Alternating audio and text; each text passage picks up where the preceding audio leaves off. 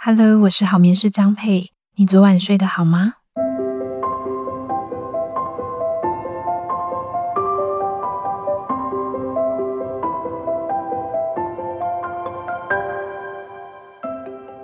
？Hello，大家好，我是好眠师张佩。今天我们这一集啊，其实不算是一个正式的主题哦。那主要是呢，我要回复听友还有读者的一些留言。那大家知道，我之前有做一个，其实现在都还在进行啦，就是我们在做一个免费的四封信电子报的课程哦。那我在这个四封信的这个课程里面，我收到非常非常多的回复，我现在大概已经收了两百多封了。那很谢谢大家，很多的棉友都告诉我说，他们觉得这个课程对他们很有帮助。但是当然也蛮多人有在提出其他的疑问哦，都留在我的信箱或是我的问题栏里面，所以我想用这一集来稍微简单的回复大家的一些问题。那 Podcast 的听友，如果你不太知道要怎么留言给我，我们其实就是可以在我们这个 Podcast，如果你是用 Apple Podcast 的话，啊，你可以在 iTunes Store 上面呢直接给我评分跟留言哦，我也会去看这一些留言，然后来回复大家的问题。好，我们就直接进入回应问题的部分哦。好，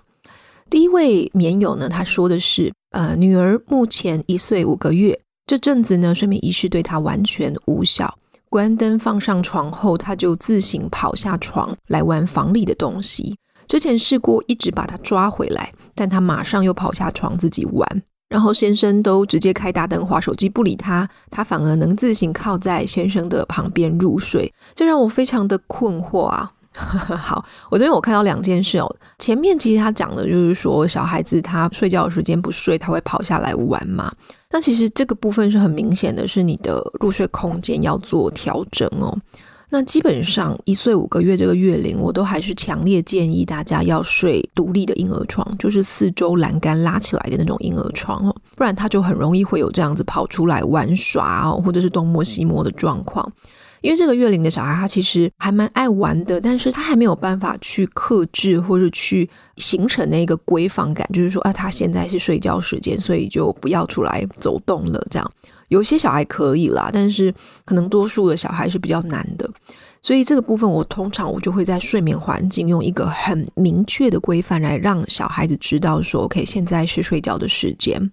那第二个呢是，就是先生在那边滑手机，然后他就可以在先生旁边入睡。但我觉得这种心情有一点像是，有时候你舍不得睡觉。就是呃，我们可能大人有时候啊，就是身体想睡了，但我心里不想睡，我可能还在坐在沙发上啊，然后就是看个电视啊或者什么的，但是你的身体就不知不觉就 可能累到想睡着了那种感觉哦，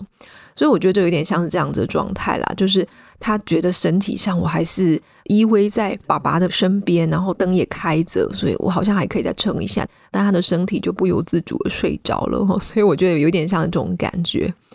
那如果我是这位妈妈的话哦，呃，如果我不想说要做睡眠引导，就是或是要强制给小孩子一个睡眠的空间，因为这个一开始可能不容易，那就是交给先生啦。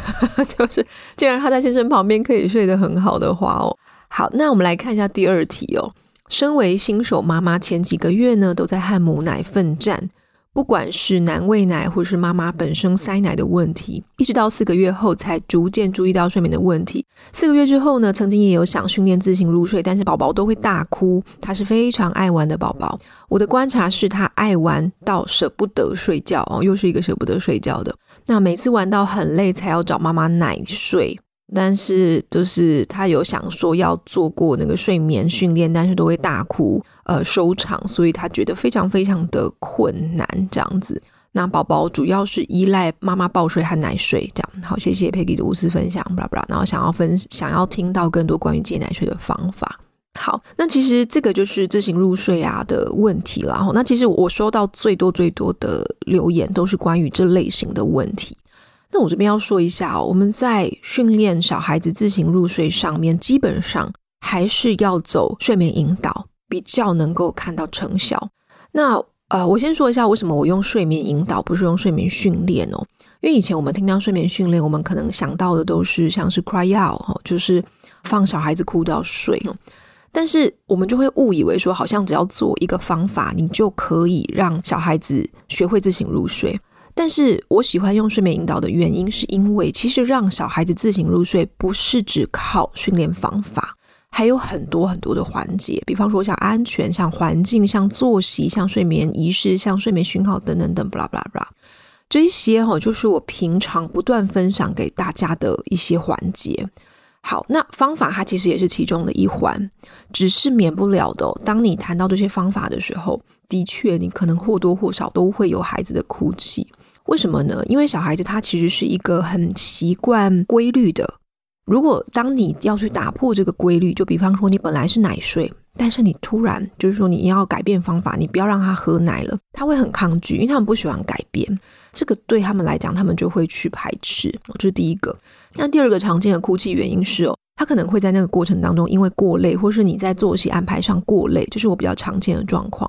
过累的小孩，他的情绪又特别躁动，你会发现哦，很多哄睡的小孩，他即便哄睡，他都还是会哭泣。哦，原因是在此，就是太累了。这样好，所以呢，我们回过头来看哦，做这个睡眠引导，他的确会有一段时间会让小孩子他可能会哭泣，但是这个哭泣是暂时的。如果你的操作方法是正确的话。因为照理说，如果你的操作方法正确，你的孩子会在一个新的习惯当中，他又再次的找回他的安全感，找回那个规律的感觉，然后慢慢的适应那种自行入睡的状态，然后建立一个比较好的睡眠习惯。OK，好，所以这个是我们在谈睡眠引导的部分。第三个年友的问题是哦，他说谢谢好眠师哈，他很初期就追踪粉丝专业，真的帮助很大。那我的小孩目前一岁。他想要做睡眠训练，请问该如何一鼓作气呢？OK，这个也是睡眠引导的问题哦。先谢谢这一位老读者跟了我这么久，就是因为我是从脸书粉丝专业开始分享的，所以很开心，就是有人可以跟着我一起成长这样子。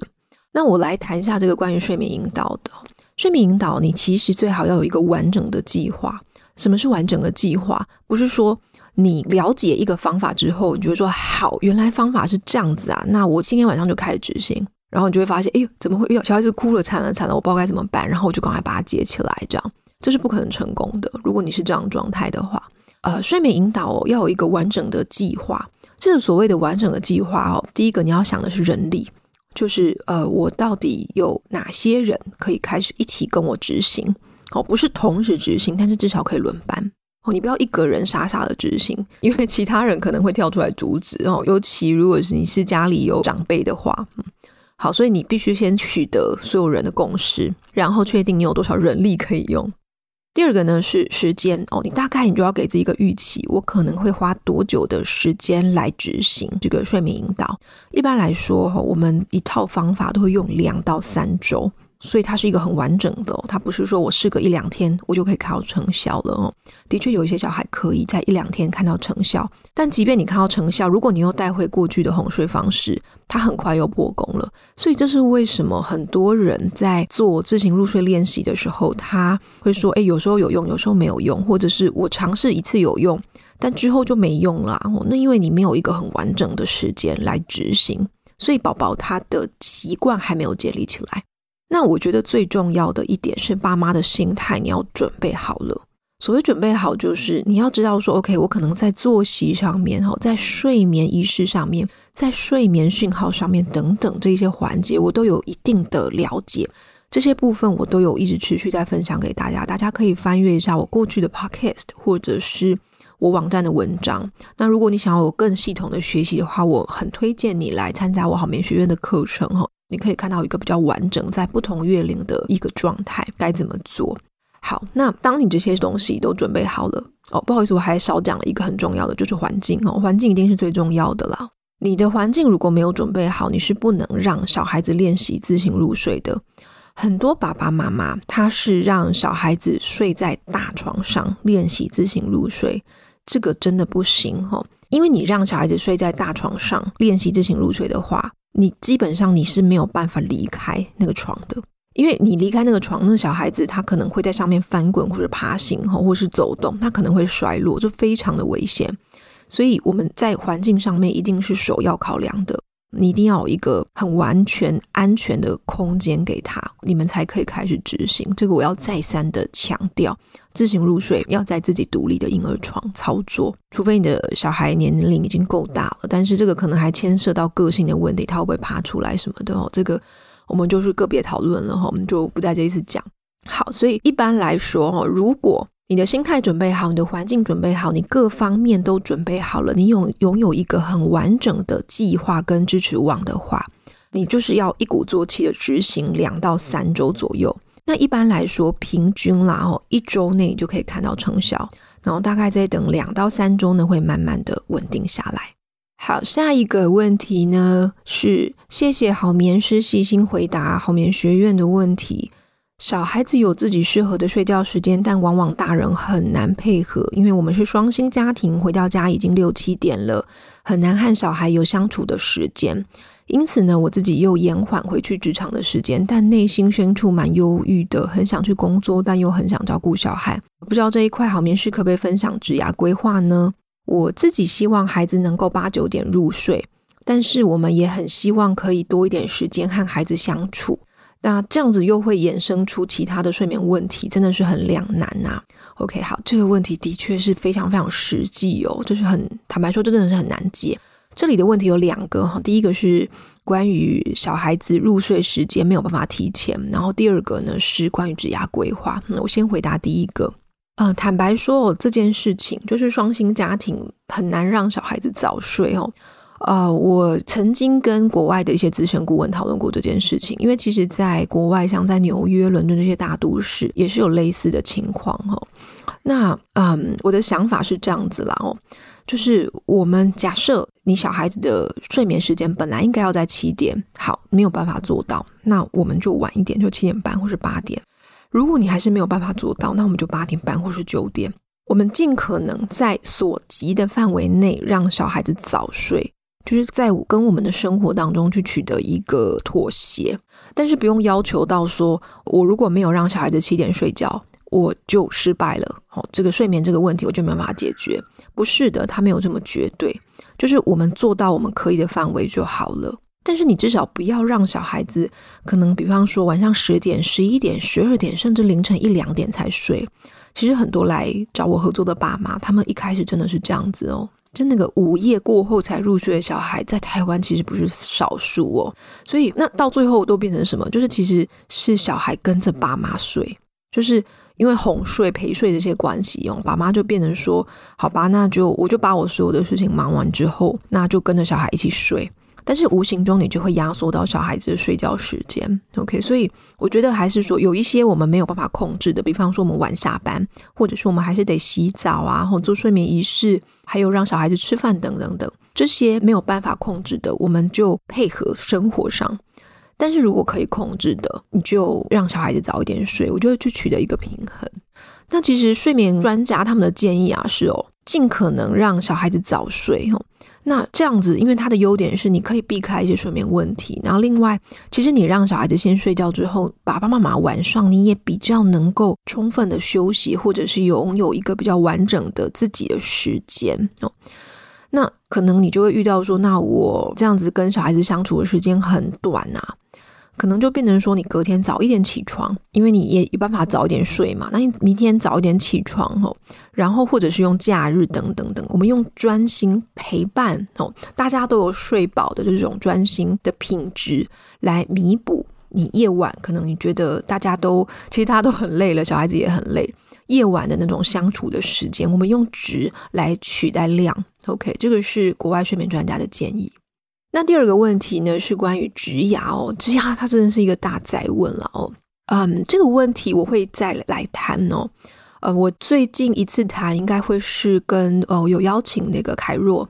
就是他是一个连续创在家创业者，我们来谈关于呃在家工作、在家创业这些选项。那当然，他可能我觉得不只是有在家工作、在家创业的选项，我们之后陆续会分享不同的故事哦，因为这个需要比较一个完整的时间来聊。